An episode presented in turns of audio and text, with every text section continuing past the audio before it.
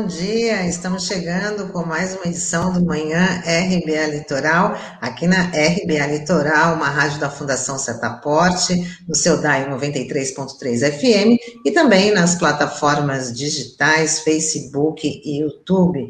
Edição desta sexta-feira, 18 de junho, junto comigo, Douglas Martins, Sandro Tadeu. Bom dia. Olá, bom dia, Tânia, bom dia, Douglas, bom dia, Norberto e Taigo aqui nos nossos bastidores, e um bom dia especial aos ouvintes internautas da RBA Litoral. Bom dia, bom dia, bom dia você que nos acompanha pelo 93.3 FM, no Dial, e bom dia você que nos acompanha pelas plataformas digitais, nessa sexta-feira, 18 de junho, véspera de 19 de junho, data importante. É isso aí, data que a gente vai comentar aí durante a nossa, nossa programação de mais um ato em todo, em várias cidades, né, contra esse, esse governo. E este governo, na live do presidente da República, a tradicional live semanal, né, mais uma vez o presidente Bolsonaro desqualifica a vacina Coronavac e mais uma vez incentiva o não uso de máscara. Vamos ver um trechinho aí do, da live dele. Eu não considero. Eu estou vacinado, entre aspas. Muita gente que, todos contraíram o vírus, estão vacinados. Até de forma mais eficaz que a própria vacina. Porque você pegou o vírus para valer. Então, quem contraiu o vírus, não se discute. Esse está imunizado. Quem tomou vacina, com uma eficácia, por exemplo, da Coronavac é 50%, né? É esse tem que tomar a segunda dose e talvez tenha uma dose de reforço ainda. Enquanto eu for presidente, quando tiver um líder no parlamento também, nós vamos lutar para que o cidadão de bem tenha armas e seja desobrigado a usar máscara, com parecer do Ministério da Saúde favorável nesse sentido. Um absurdo, né? Aí um prato cheio para a CPI da Covid no Senado, porque o presidente ele sempre está dobrando a aposta né, em falar sobre as medidas não farmacológicas, então ele sempre está indo contra. E, e, ele acaba misturando os assuntos, fala em porte de arma, né? Assim, é uma coisa para você querer intimidar os outros. E assim, a gente só tem essa situação no país hoje por conta da Covid-19, que é algo que é, os defensores do governo falam, ah, porque o Brasil vacinou 80 milhões de pessoas, nem sei exatamente qual o número hoje, né? Mas foi graças, muito graças à, à Coronavac, né? Que a gente tem esse percentual e de, é, de, o percentual ainda é baixo, né? Em relação à população geral, né? Mas eles usam esse número absoluto, até porque o Brasil é um dos países mais populosos do mundo, é o sexto em termos de população, né? Então é muito fácil, né? Você ficar é, falando dos números, né? Porque a aposta, como a gente já abordou aqui várias vezes, foi uma estratégia errada, equivocada, de apostar somente na vacina da AstraZeneca, né? É, então a gente sabe o quanto isso foi errado, foi criticado pelos especialistas, e não, a gente só estaria sendo imunizado a partir de março, como o próprio Pazuello falou, né? Que não haveria pressa, né? Pazuello, nosso ex-ministro da Saúde, né? Ah, não, que não tinha pressa para vacinação e a Coronavac, muita gente começou a ser vacinada a partir de janeiro, né? E tanto é que quase metade das vacinas aplicadas hoje no país é graças à Coronavac, que foi uma aposta feita aqui pelo governo de São Paulo em parceria com o Instituto Butantan. Então, é inaceitável a gente ouvir esse tipo de argumento do Bolsonaro, ainda mais agora, né? Nessa altura do campeonato.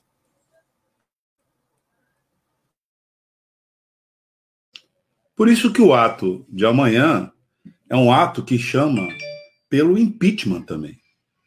Há uma discussão sobre é, as consequências de um impeachment com o Mourão de vice, que ele é tão ruim quanto o que é, titulariza hoje a pasta da presidência da República.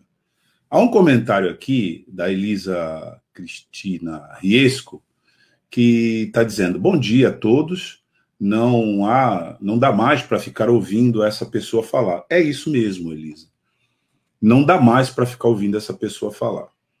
Toda quinta-feira né, esse sujeito é, nos é, contempla com uma grosseria.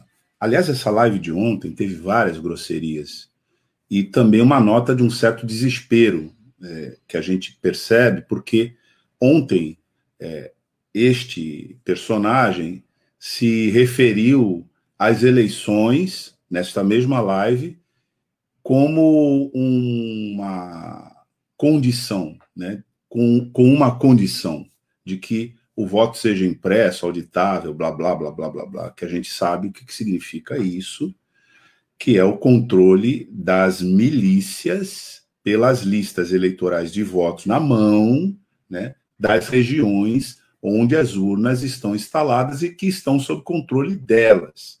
Milícia que tem relações, milícias que têm relações hoje, né, inquestionáveis, de inquestionável envolvimento. Veja só, né, com alguém que ocupa o mais alto posto da, da, da, da, da República. Mas, com relação especificamente à vacinação, depois de termos passado tanto tempo discutindo isso, e já não haver é, a menor dúvida de que o que contém a contaminação comunitária e reverte a contaminação comunitária é a vacina, a gente precisa se questionar por que é que alguém, mesmo diante desse quadro, é, faz afirmações como essa. Basicamente, a afirmação é que se ninguém quiser tomar vacina, ninguém toma vacina. Só essa declaração é um atentado contra a saúde pública. Vindo da presidência da República, é um atentado contra a sociedade. Sendo atentado contra a sociedade, nesse caso envolvendo risco de morte, é, de alguma maneira, a colaboração para que essas mortes aconteçam, porque hoje a gente já tem que separar mortes inevitáveis de mortes evitáveis. Na categoria evitáveis, figura no centro né, dessa categoria o presidente da República como responsável institucional por essas mortes. Então, veja, no momento em que é, nós estamos já todos em campanha no mundo inteiro para reverter isso, em alguns lugares até já num grau de sucesso relativo, vem alguém que diz que a gente tem que ir para uma espécie de suicídio coletivo, como não se trata de insanidade, se trata de política, surge a imperiosidade de tirar imediatamente essa pessoa de lá. Porque a gente está vendo, infelizmente, nessa experiência trágica que a gente está vivendo, que, embora Nero seja um protótipo né, da perversidade, não é insanidade no sentido clínico e mental. A pessoa é sã, ela é perversa. Na história, entrou né, para o imaginário e, e, claro, né, entrou para a historiografia uma pessoa cujo grau altíssimo de perversidade transformou Roma num inferno. Nós temos seguidores de Nero aqui, né? Porque esse sujeito está transformando o Brasil num inferno. É isso que está acontecendo. Nós temos alguém que está transformando o nosso país e as nossas vidas no inferno. Então, é insuportável, não há mais condições de manter um dia sequer um sujeito como esse à frente da nação. E com o placar apertado, 42 a 37, o texto base para privatizar a Eletrobras foi aprovado no Senado, mas os senadores ainda vão discutir algumas sugestões de mudança e o texto volta para a Câmara porque foi modificado. Lembrando que essa medida provisória vence no próximo dia 22. E um levantamento feito pela Associação dos Grandes Consumidores Industriais e dos Consumidores Livres, a Abrace, diz que se privatizar a Eletrobras, a conta de luz pode aumentar em até 20%. É, agora começam a vir à tona as promessas, né? Porque a, quando as pessoas acompanhavam no noticiário, né, a defesa do governo, não, porque a gente precisava dar mais é, agilidade no setor, porque isso vai baratear a conta, enfim. Aí agora as verdades começam a aparecer e de institutos sérios, né, que acompanham isso, né, não é bravata, não é politicagem, né, então a gente vê agora essa votação da, da MP da Eletrobras, que foi bastante polêmica, né? Ontem a gente até comentava sobre isso aqui, porque foram ao menos três textos diferentes desde a noite da última quarta-feira, né? Para tentar conseguir aprovar, e mesmo assim houve uma aprovação muito é, ali raspando, né? E agora o texto vai para a Câmara, né? Onde já passou, já tinha passado anteriormente, mas como tem essas modificações, precisa do aval de lá, né? E é um retrocesso completo, né? A gente perder a Eletrobras agora, justamente no momento tão crítico como esse, né?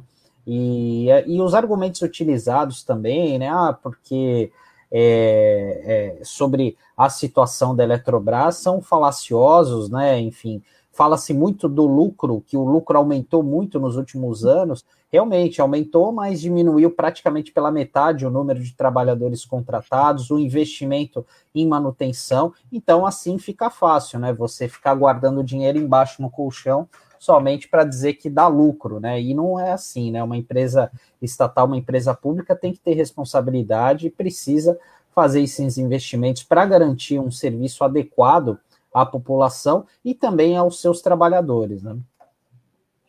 É, o ministro Guedes prometeu no final do ano passado, até o final do ano passado, a privatização da Eletrobras, junto com Correios, junto com postos é, de pré-sal e junto com a autoridade portuária aqui. O que o governo está fazendo, não conseguiu fazer no final do ano passado, e agora está encaminhando para fazer é, nesse ano. Esse aí é o programa de governo. Para quem tem dúvida, o programa de governo tem dois pontos que são já bastante evidentes, sensíveis e já podem ser identificados pela população brasileira no cotidiano da nossa vida. O primeiro ponto né, do programa de governo, que muita gente, insisto nisso, porque muita gente trata o Bolsonaro como se ele fosse um, uma espécie de insano sem rumo. Não ele é perverso com rumo. Perverso e com um rumo. E o programa que ele toca é, encontra nele uma figura da mais alta eficiência e utilidade, porque precisa ser muito perverso, desumano e cruel para tocar um programa como esse. Que programa é esse em dois pontos básicos? Primeiro, retirar todos os direitos da classe trabalhadora. humilhar o trabalhador, desumanizar o trabalhador, transformar o trabalhador em coisa, uma situação muito próxima à escravidão. E isso você já pode reconhecer nas ruas, com as pessoas que trabalham é, muito, muitas horas por dia, em cima de bicicletas, com um baúzinho atrás para entregar é, refeições de um lado para o outro na cidade, você pode reconhecer isso já no trabalho remoto, né? no contrato por prazo determinado, em todas essas modalidades de superexploração da classe trabalhadora, que vem com uma espécie de xilocaína, que é a história do empreendedorismo. Então você pega um sujeito que já está nas condições de miserabilidade e diz que ele é culpado pela miserabilidade dele. Esse é o primeiro ponto do programa. Portanto, você pode identificar isso na rua. Você pode identificar isso, você pode sair à rua e identificar isso. Desde das pessoas que estão trabalhando em condições extremamente precárias, é, até as pessoas, as famílias que estão morando na rua. Isso aumentou muito. O outro ponto é esse da entrega do patrimônio construído pela sociedade brasileira aos fundos de investimento internacionais. Petrobras, com os postos de pré-sal, não são mais do Brasil. O petróleo não é mais nosso. E se você tem dúvida, dirija-se até uma bomba de gasolina e veja o preço do combustível ou mesmo do gás de cozinha, que me parece que é um, uma prova inequívoca né, da crueldade dessa política dentro da sua própria casa. Se você tem dúvida, olhe lá. Agora isso vai acontecer com a conta de luz. Porque o sistema Eletrobras privatizado, ele é um sistema que é, vai alargar ainda mais o monopólio privado sobre o fornecimento de energia, energia elétrica no país. Veja, energia elétrica, quem é que pode viver sem energia elétrica hoje? Ele não pode viver nem mais sem algum nível de acesso às redes sociais, porque vários serviços são prestados por lá. Isso tudo também vai para a mão de fundos de investimento privados internacionais. Você acha que eles estarão preocupados com a falta de energia no Acre, em Roraima? Acha mesmo? Você acha que alguém que investe lá do exterior, né, na extração de riquezas do Brasil, sem vir ao Brasil e até sem conhecer o Brasil, está interessado na condição desesperadora dos brasileiros? O que que significa você privatizar a Eletrobras às vésperas de um apagão anunciado por todo mundo, inclusive pelo próprio governo? É de uma irresponsabilidade é, gigantesca. Mas por trás dessa irresponsabilidade está o descompromisso com a sociedade brasileira. Então, esse é o paradoxo. Hoje, nós somos governados por quem não tem compromisso, nenhum compromisso, qualquer compromisso com a sociedade brasileira. Ah, você tem dúvida? Recupere aí nas redes sociais um dos primeiros gestos mais simbólicos, mais significativos desse governo, que é a maior autoridade da República prestando continência para a bandeira do colonizador. Com todo orgulho, orgulho que nessas circunstâncias também significa desprezo pelo nosso país e pela nossa sociedade. A Eletrobras, que agora pode ser privatizada, porque volta, né? Os jabutis todos, né, Sandro, Tânia, ficaram ali no projeto. Então vão voltar para ser analisados na Câmara. Mas a Câmara é pior, mil vezes pior do que o Senado em termos de subserviência ao, é, ao executivo, subserviente ao, ao, ao dominador estrangeiro. Então, o que vai acontecer na Câmara é que não vai reverter isso. E aí, daqui, em breve, os brasileiros e as brasileiras vão entender o que significa a privatização da Eletrobras. Se você tem dúvida, pense no que significou a privatização da Cosipa. É só pensar. Aqui, na nossa audiência, no litoral, né, tem vários ex-cosipanos. E agora? Onde foram parar aqueles empregos? No pacote está a privatização da, da, do Correio. Também lucrativo. Também lucrativo.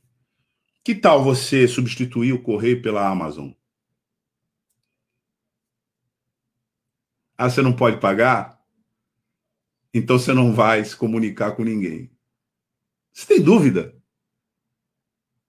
Quando se privatiza a saúde pública, se elogia muito os serviços privados né, dos convênios médicos. E aí se privatiza a saúde pública. Mas e se você não puder pagar uma cirurgia de emergência e grave? O que, que você faz? Morre.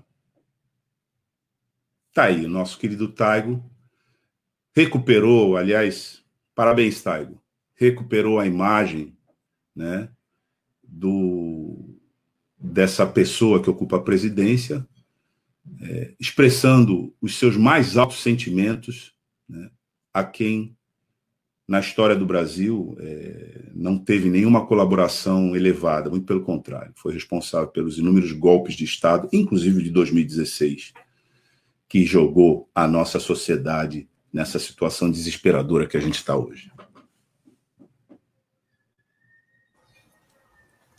E dando sequência aqui, vamos falar um pouquinho da CPI da Covid. Ontem, o presidente da CPI, o Omar Aziz, é, pediu a condução coercitiva e retenção do passaporte do empresário Carlos Wizard, apontado como integrante do gabinete paralelo que aconselha o presidente Bolsonaro na condução da pandemia. Wizard, que está nos Estados Unidos, não compareceu ao depoimento na comissão. E é mais um dos aliados aí do presidente, né, debochando é, da CPI e também do STF, né? E agora muita gente, eu vejo algumas pessoas querendo dar um tratamento diferenciado por ser um empresário, um homem bem sucedido, enfim, que está sendo alvo de perseguição, mas a lei é para todos, né? A CPI é para todo mundo e ele tem que cumprir as regras, enfim, e talvez ele se complique nessa história, que talvez ele até esteja desesperado, né, diante do, dessa participação na questão da CPI, né, na questão é, de como, como atuou ao lado do governo para ajudar nesse caos que a gente está na, na questão da Covid-19, né, porque ele, pelo que se percebe, ele teve uma participação importante nisso e agora ele precisa dar explicações, precisa dar satisfações à sociedade. É, Sandro, a gente é aqui comentando, aliás, abrimos um jornal falando da pauta da Covid, das controvérsias, ou das sabotagens, né? Que essa seria a explicação, o termo mais é, objetivo para falar disso que o governo é, pratica nessa pauta. Eu queria compartilhar aqui, é, Thay, por favor, a manchete da hora aqui do, do, do portal 247. Portal 247, todo mundo conhece, é um portal democrático, né? E que, enfim, coloca também a pauta da conjuntura nacional sobre é, avaliação ou pela perspectiva dos interesses nacionais. Mas o portal dá conta de uma afirmação do Nicoleles, né, que diz que o Brasil passará aos Estados Unidos e será o país com mais mortos por Covid-19 no mundo. Em meio a esse caos todo que a gente está falando, o resultado é esse, né? Vamos até dar aqui o lead, que diz que o Brasil caminha para superar os Estados Unidos em número de mortes por Covid-19, fazendo com que, com que Jair Bolsonaro consiga um recorde internacional. Será o presidente que mais contribuiu para a morte de seus concidadãos em todo o mundo. Prevê o Miguel Nicolelli, cientista político, porque ele diz: no dia 15 de junho do ano passado, nós tínhamos cerca de 50 mil mortos. E nos próximos dias vamos atingir 500 mil. Então, em 12 meses, tivemos um aumento de 10 vezes o número de mortes. Na avaliação dele, e evidentemente, isso é um dado objetivo, um número explosivo. Então, essa situação, é, ela, ela nos, nos é, conduz ao significado real de todo esse quadro que aparece como mosaico de horrores, né? Mas que ele tem um sentido, que esse sentido tem que ser revertido. O sentido que ele tem é aquele que a gente falava antes, de você desmontar a sociedade brasileira como tal. Você não vai ter mais uma sociedade brasileira, você não vai ter mais uma nação brasileira. Você não vai ter o sentido, é, o sentimento, por exemplo, de brasilidade vinculado à dignidade. Não, o sentimento de, de brasilidade, por essa orientação, estará vinculado, e esse é o risco, à perversidade, à violência, à desumanização dos mais vulneráveis e, principalmente, à ditadura, que vem em várias formas. A gente aqui na RBA está falando disso todo dia. Recentemente a gente falou é, do projeto de militarização das escolas, né, a Eliane Vidal foi enfática a dizer isso. Né? Aí você não, não cria é, a liberdade de pensamento nas instituições de ensino. Você é, estimula a violência e a ditadura. É a mentalidade que se quer implantar. Então, com essa previsão do Nicoleles, e não é uma previsão, vamos combinar, né? não é uma previsão fora da realidade. Ela é uma, ele está enfatizando um, algo, né, uma colisão que está anunciada.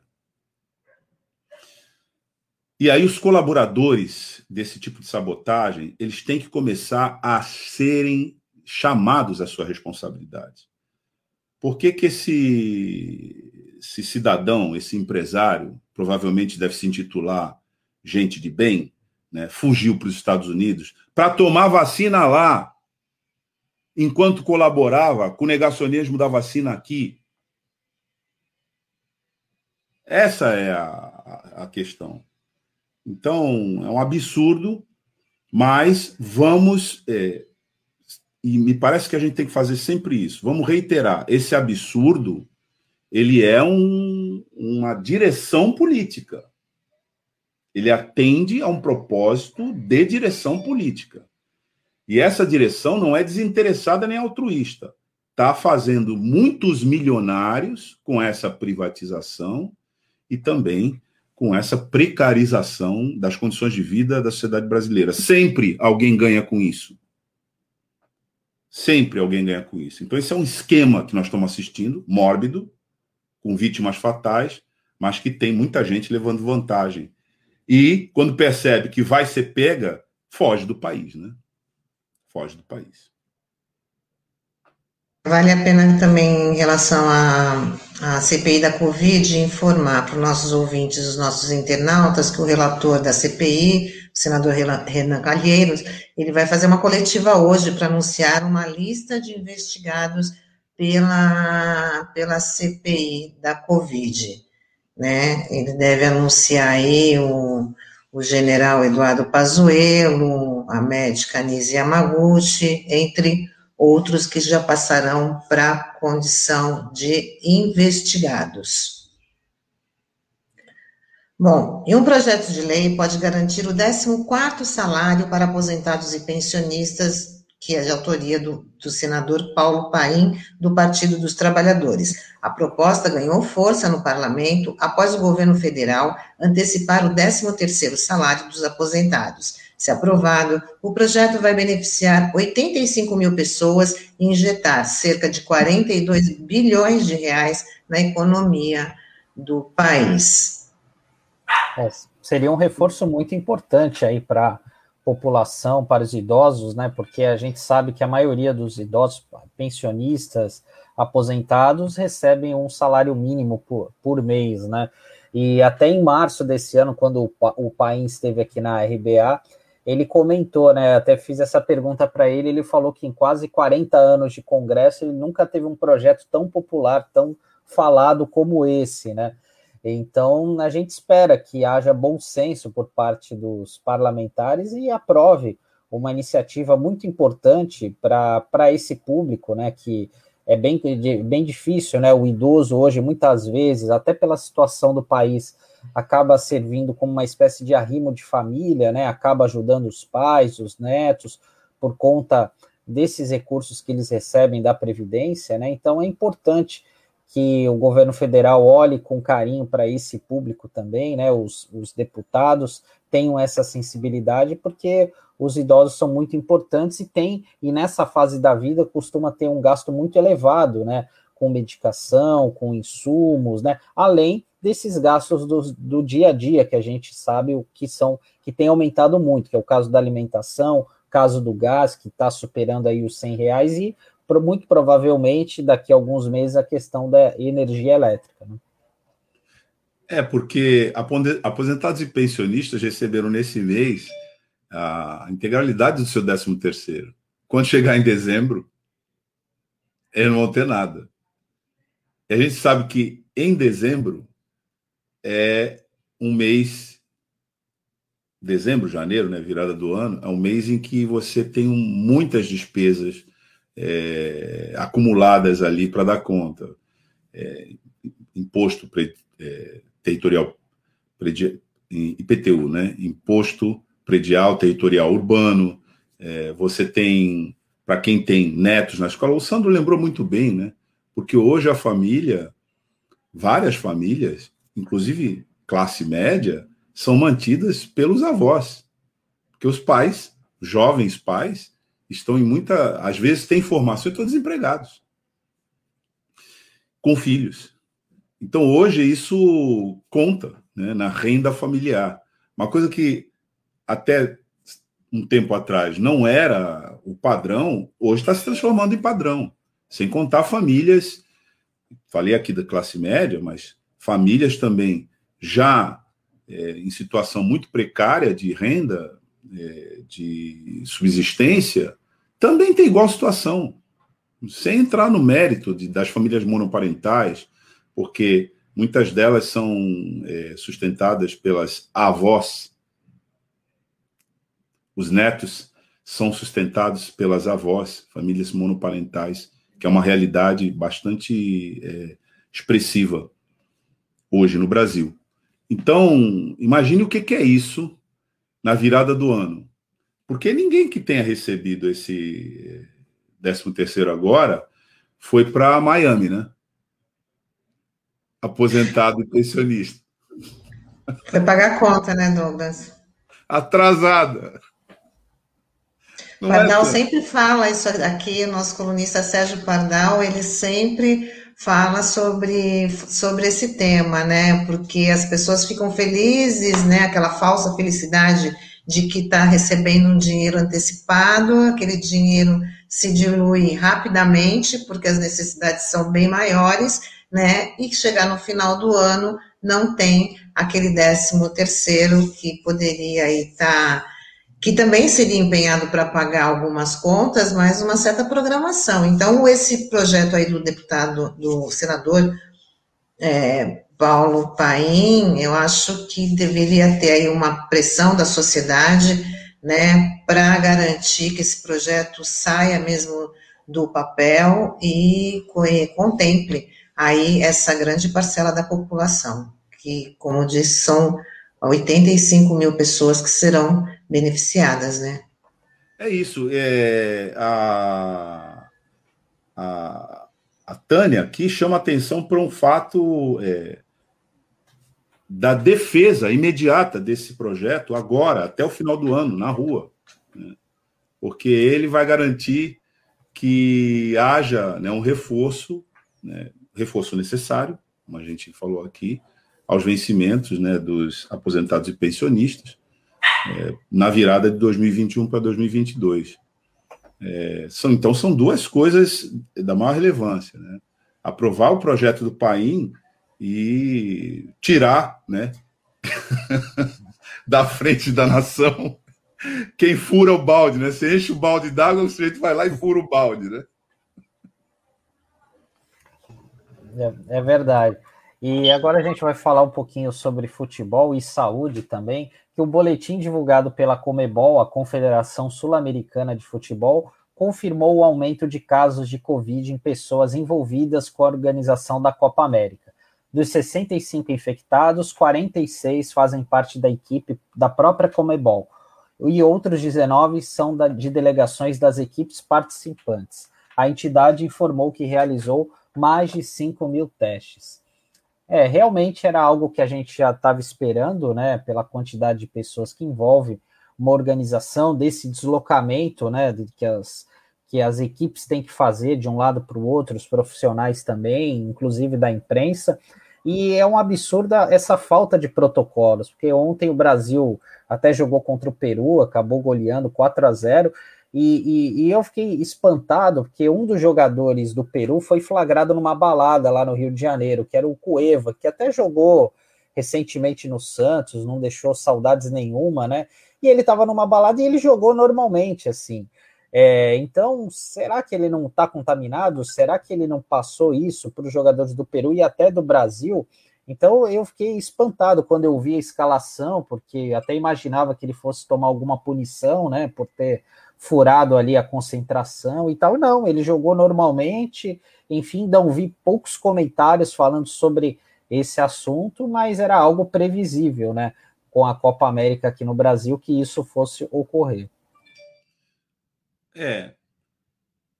Tem a patologia da Covid-19, mas a Copa América em si é uma patologia realizada no Brasil nesse, nessa circunstância em que a gente caminha para meio milhão de mortos.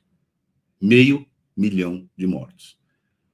É uma insanidade, uma patologia, uma, alguma é, é, doença política que hoje toma conta do Brasil e propicia esse tipo de situação, né? E os que se insurgiram contra isso foram é, afrontados. Eu eh, lembro aqui do Casagrande, conhecidíssimo Casagrande, né, jogador do Corinthians, seleção brasileira, hoje é comentarista de é comentarista esportivo de futebol.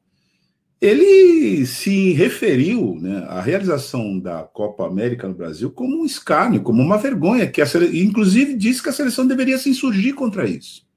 Aliás, é... mas depois alguns eh, outros disseram com o padrão de vencimento desses jogadores e o nível de descolamento da realidade, alguns, inclusive, o Brasil é um, como diria o, como diria o Drummond, é um retrato na parede, né? O sujeito já foi embora faz tempo, já se tornou mega milionário. Ele está nem aí para o que está acontecendo no Brasil, e inclusive o temor deles de jogarem no Brasil era por conta da própria integridade deles. Né? Não era por conta da luta do povo brasileiro de se é, defender desse, desse, dessa situação trágica que a gente se encontra. Não. Mas veja, o que aconteceu aí é que, apesar de tudo, a competição é, se impôs. Se impôs e impôs essas consequências aí que a gente está vendo. E propicia esse tipo agora de de, de comportamento, como bem disse aqui o, o, Sandro, que é bem coerente com, com, com o resto, né? Porque se em plena pandemia, com dois países, Colômbia e Argentina, tendo recusado esse campeonato, que vários especialistas dizem não vale nada, a não ser dinheiro. Depois de duas duas é, é, é, é, recusas, o Brasil prontamente e rapidamente, como já disse a Tânia aqui, inclusive numa outra edição, levou um tempo recorde para dizer que sim, ele aceitava fazer a Copa aqui, quando levou uma eternidade para discutir com os laboratórios é, sobre a remessa de vacina para cá. Tudo isso já é patológico. Né? Tudo isso já é patológico. E aí é um movimento que a gente tem que fazer né, para caracterizar isso como mais um, um episódio dessa insanidade total que a gente está. Sem contar o que já foi falado aqui pelo Sandro, né, numa das nossas edições, sobre os vínculos é, de é, interesse empresariais, midiáticos aqui no Brasil, com cláusula de exclusividade para transmitir. Né? O grupo midiático, o SBT, né, tem cláusula de exclusividade para transmitir, e o grupo midiático SBT está posicionado no governo, não é isso, Sandro? Microfone, Sandro. Som, Sandro. Sandro, microfone. O Sandro está pintando uma autocensura aí. Tava, não estava conseguindo liberar o microfone, é isso mesmo, né? É, o SBT tem interesse claro, até porque o ministro das comunicações é genro do Silvio Santos, né? Que é o dono do SBT. E os, os parceiros, amigos aí do governo também viraram patrocinador oficial da, da competição, que é o caso do Avan, da Avan, né? Até a gente viu aqui o. É, nem até esqueci o nome do cidadão lá, que é, que é, que é o. Precisa lembrar, é a aquela é que teve a estátua da... caída. É o velho da van. do desejo mundial. Aquela que tem uma estátua famosa e que despencou no vendaval e bombou na internet com aquela imagem. É sempre o velho da van, não tem outro nome para ele. É, Luciano Hang, agora lembrei. É. É, mas tem interação aqui, viu, Tânia? Eu acho que a gente. É, vamos ler, porque depois a gente vai falar também do, do Paulo Guedes. Mas antes da gente falar do Paulo Guedes sendo Paulo Guedes, né, a gente vai ler aqui as interações do, do, J, do JR. Bom dia, J. Bom dia, Caiçaras. O Beto Arantes, bom dia, Tânia, Sandro, Douglas, Taigo, Lavo, Canduta, bom dia, equipe da RBA Litoral. Muito obrigada, Manu. A Elisa Cristina Riesco fala, é revoltante saber que ele ainda está no poder, né? Como dizem o inominável, né? Com todas as atrocidades cometidas, entrega da soberania, perseguições, injustiças, milícias, violência, enfim. Por isso que amanhã é um dia tão importante, né, para poder resistir a esse desgoverno. Elisa Cristina fala, e o Vale, e a Vale foi privatizada, todos sabemos o desastre ambiental. A Sibeli Lacerda, tem algum indício de como a PM vai agir dia 19 e diante dos acontecidos no último 29M, nossos atos terão maior estrutura de segurança para os participantes? O, o, Tânia, essa pergunta aqui da Cibele, na verdade, é uma pergunta que não há como você responder isso 100%. Né? Acho até interessante a gente comentar essa pergunta, porque o ato, o próprio ato, é um ato em legítima defesa, se você considerar que nós não estamos completamente vacinados. Então, muita gente deve se perguntar: puxa, mas os críticos né, do negacionismo estão chamando um ato presencial na rua, já o segundo. E aí é importante a gente falar sobre isso, porque esse é um ato é, em legítima defesa. A característica desse ato é essa. Porque o, os que se beneficiam com, negocia, com negacionismo é, não têm é, nenhuma preocupação, muito pelo contrário, eles acham bom que a sociedade fique em casa sem falar nada.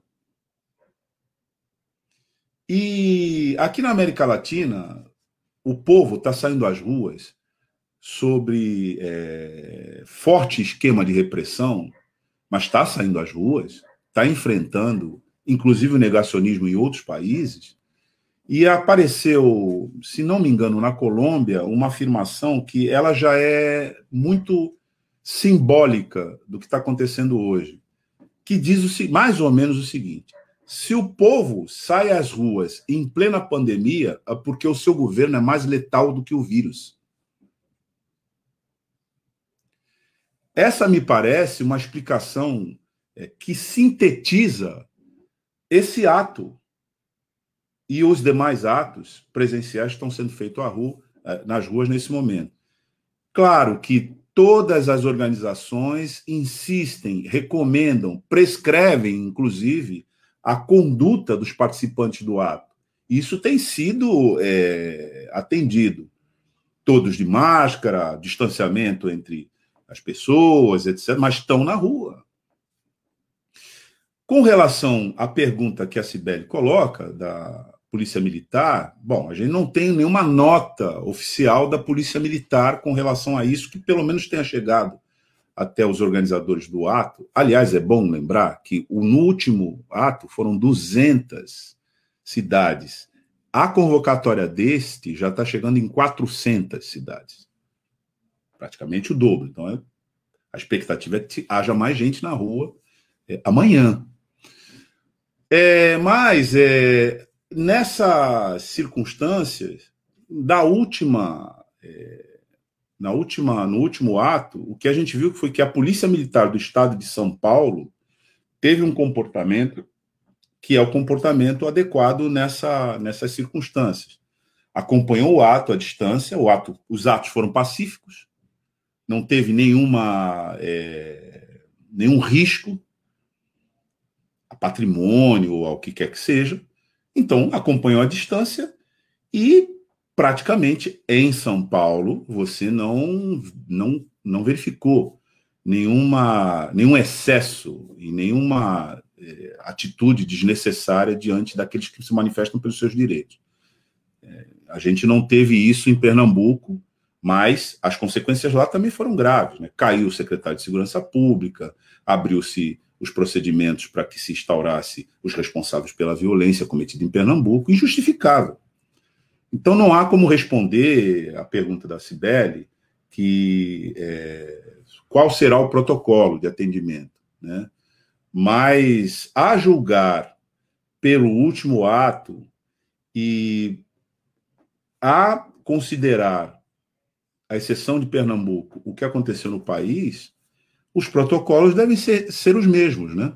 Porque a característica desse ato ela é muito consciente do propósito, que é tirar o principal responsável pela violência e pelas consequências que se, enfim, que, vi, que, que hoje caem no nosso país, é, para que se tire essa pessoa de lá. Né? A palavra principal do ato é pelo impeachment.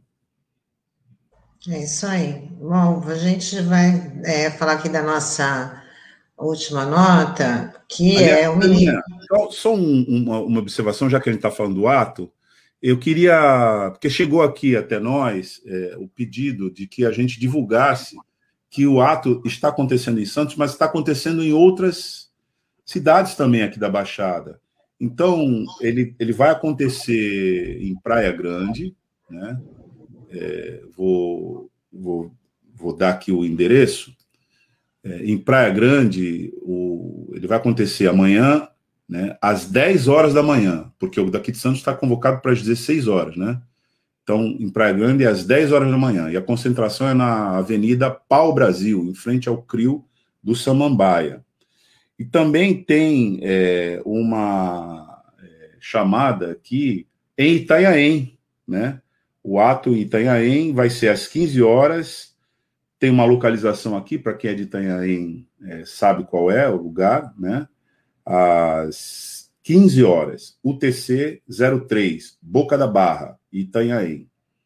Então, esse ato de Itanhaém às 15 horas e o ato de Praia Grande às 10 horas. E o ato aqui em Santos será às 16 horas, como a gente já é, falou antes. Tá? Na estação da cidadania. Também tem Peruíbe, aqui na Baixada. Também. Peruíbe vai ser também às 10 horas na rua Colombo Americano dos Santos, que é entre o McDonald's da cidade e a Praça Flórida, também às 10 horas. É, e a Cidinha está é, avisando aqui que em Vicente de Carvalho, no Guarujá, será às 17 horas, também na Praça 14 Bis. É, então, isso acho que dá uma dimensão né, do nível de adesão da sociedade para os propósitos dessa mobilização.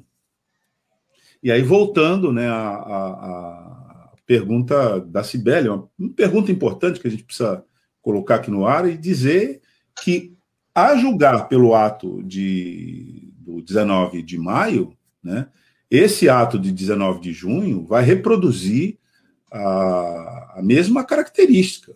E o que tem que ser reconhecido, né, e até elogiado, a gente tem que registrar aqui. A Polícia Militar do Estado de São Paulo, nos atos daqui, né, se comportou como deve se comportar diante de atos coletivos da sociedade que vai à rua para reivindicar seus direitos. Em legítima defesa e sempre lembrando, né, que se nós estamos é, com essa situação da sociedade ir à rua em plena pandemia, como disse o Nicoleles, já beirando 500 mil mortos, é porque o governo que nos oprime é mais letal do que o vírus. Bom, é isso aí. A gente. Bom, a gente já está chegando aqui quase no finalzinho e hoje, excepcionalmente, a Nani Boni não vai participar da coluna de Alento Cultural, né? Mas com certeza na, na próxima sexta-feira temos a, a, Nani Boni, sempre com uma grande entrevista. Mas vamos divulgar aqui o festival registro geral. Eu queria até que o Taigo já colocasse o vídeo para os nossos ouvintes, os nossos internautas, que é um festival que começou ontem e vai seguir até o dia 23.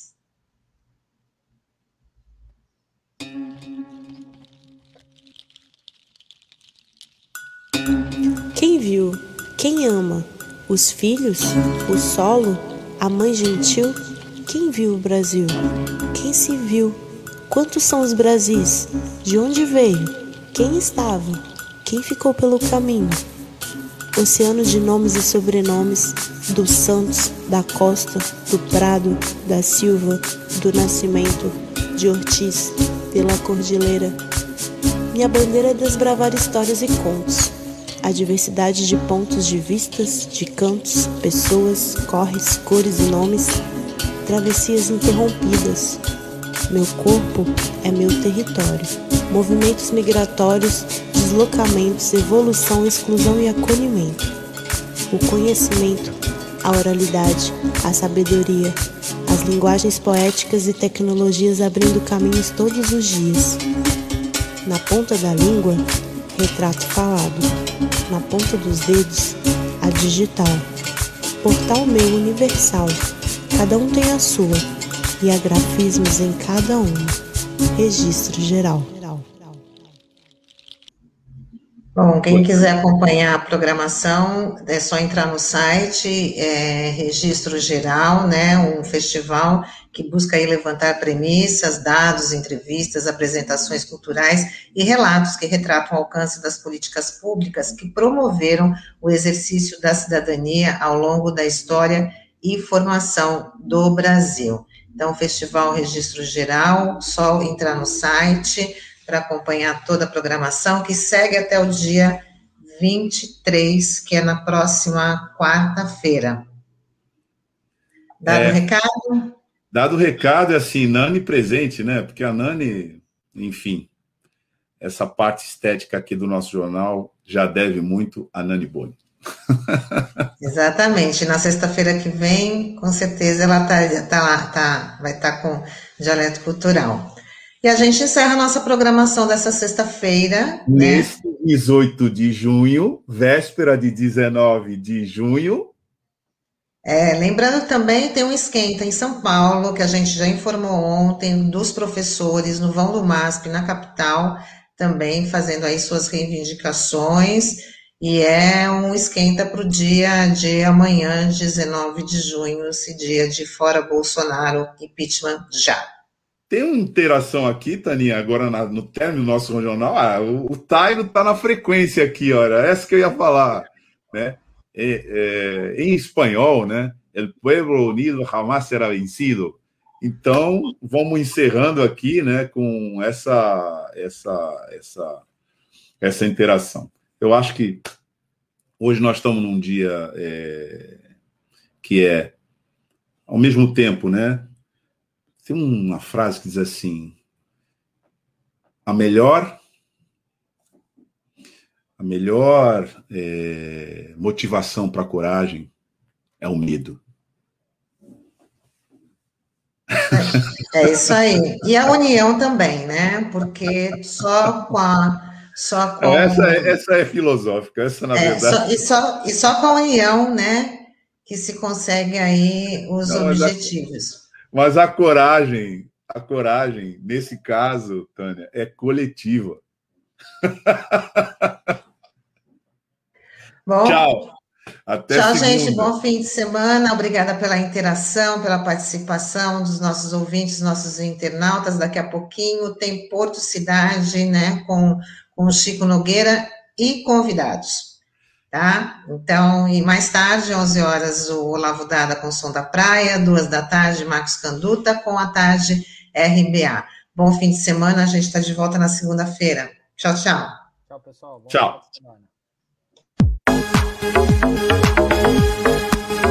A Rádio Brasil Atual Litoral é uma realização da Fundação Setaporte, apoio cultural do Sindicato Setaporte.